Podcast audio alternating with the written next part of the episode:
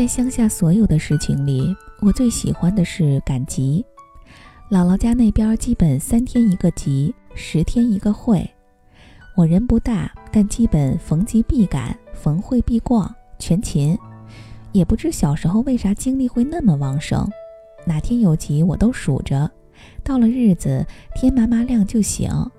我醒的时候，姥姥通常已经都起来了。她梳洗整齐，用围巾仔细地包裹起一二十个积攒的鸡鸭蛋，挎着菜篮儿扯上我，我们就出发了。家在村北，集市在最南。一路过去，穿过学校、诊所、打卖场，看见铁匠铺时，就快到了。我人矮，步子短，但跑得快，总冲在前面。与姥姥隔着一大截路，姥姥扭着小脚努力地追赶，时而唤我慢点儿。一路上会遇到不少乡亲，老老少少都有，认识的就互相打个招呼，大家朝一个方向汇集，十几分钟的路吧，从安静到喧闹。集市的最外边是收粮食的，壮汉们蹲在驾车麻袋前，抽着烟，挨户的等候磅秤。稍往里走点儿是贩家禽的，扁担两头捆绑着鸡鸭，破破愣愣；紧挨着便是收禽蛋的，地上壮观地摆放着几个大圆竹筐，下面铺着软软的稻草，里面整齐地码放着鸡蛋。摊主和大家都比较熟，见姥姥过去，亲热地叫声“大娘”，报上今日蛋价。姥姥递过鸡蛋，收钱，交易完毕。姥姥把钱展开，给我一些，余下的弄平整，用手绢包好，放进挂兜。拿到零花钱，迷迷瞪瞪的我才算彻底清醒。这时，集边卖早点的锅已冒着青烟，灶炉滋着火星儿，简易的木桌前放着板凳儿，烧饼、油条、包子、豆沫、炸圈、枣糕，热气升腾，扑鼻而入。我最喜欢吃炸枣糕。红薯面团儿裹着枣泥馅儿，在锅里炸到金黄，一口咬下去，红褐色的枣泥溢出，酥香甜糯。买了早点，吃着往里走。各色小贩儿早支好摊位，油盐酱醋、烟酒糖茶、生活用品五花八门，种类繁多。不少乡亲随便找个位置，放下袋子，拿出板凳儿。有的面前放捆粉条，有的摆点干货，几扎青菜，半袋蘑菇，就算一个摊位了。大家多半是自产自销，价格也少有水分，身份更是随时转换。手里的刚卖完，又开始逛着买。姥姥把家里要用的都一一买好，就轮到我扫货了。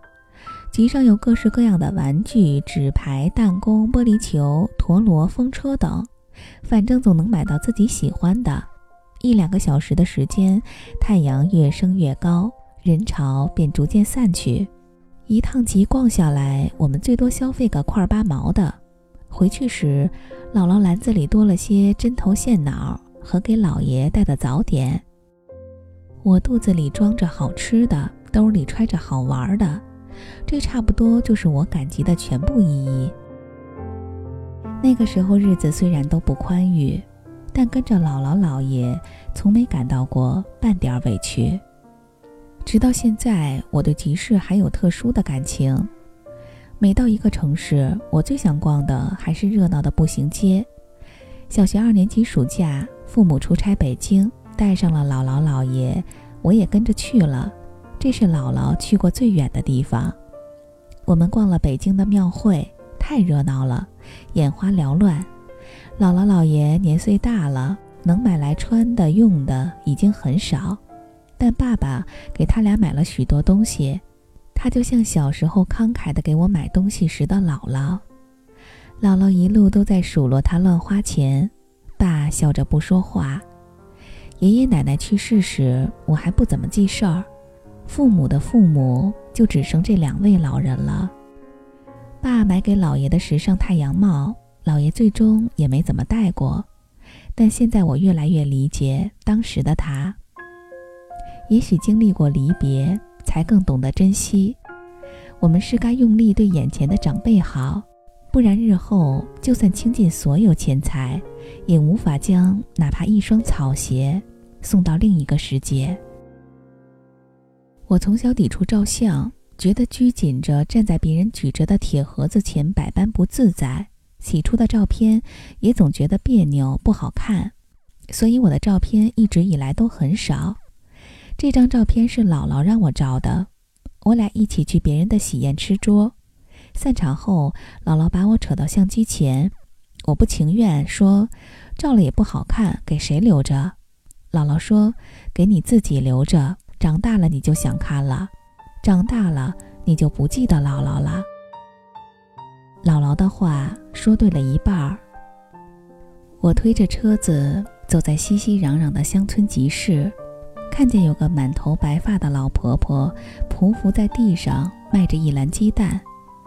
好像是姥姥，我走近，弯下身，哇，真的是姥姥，开心又心酸。我痛嚷着：“姥姥，你怎么在这儿卖鸡蛋呢？你没钱花了吗？”姥姥微笑着说：“不缺钱，不缺钱。你不在家，家里鸡蛋吃不完了。”我赶紧翻遍身上所有口袋，想拿钱给姥姥，一着急就醒了，是个梦。我做过不少这样的梦，直到小学，我才算正式离开了姥姥家，回县里念书。每年的寒暑假，我都会随父母回去探望他俩。每次回去，他们都更苍老一点儿。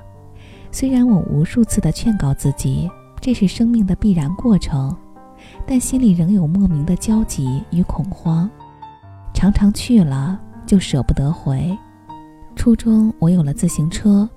自己能力所及的范围，终于扩展到了姥姥家。从县城到乡下十多里路，我每隔一两个星期都会骑一次，拿上父母给的钱，买些葡萄干、香蕉、柿饼、芝麻糕等姥姥爱吃的零食，再批发一箱方便面、火腿肠等烧给姥爷。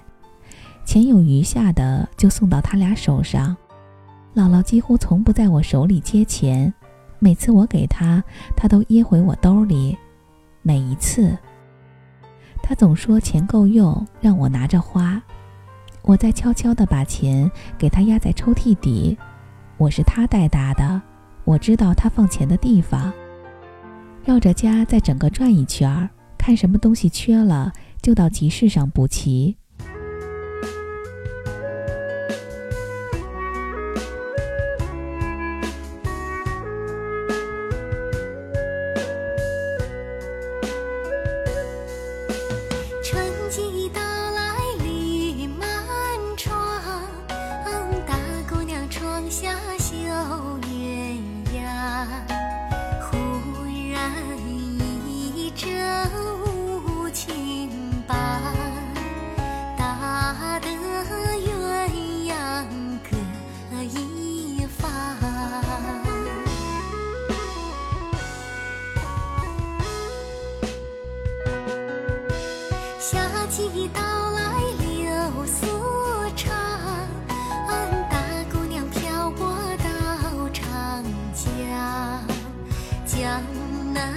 江北风光好怎及青纱起高粱？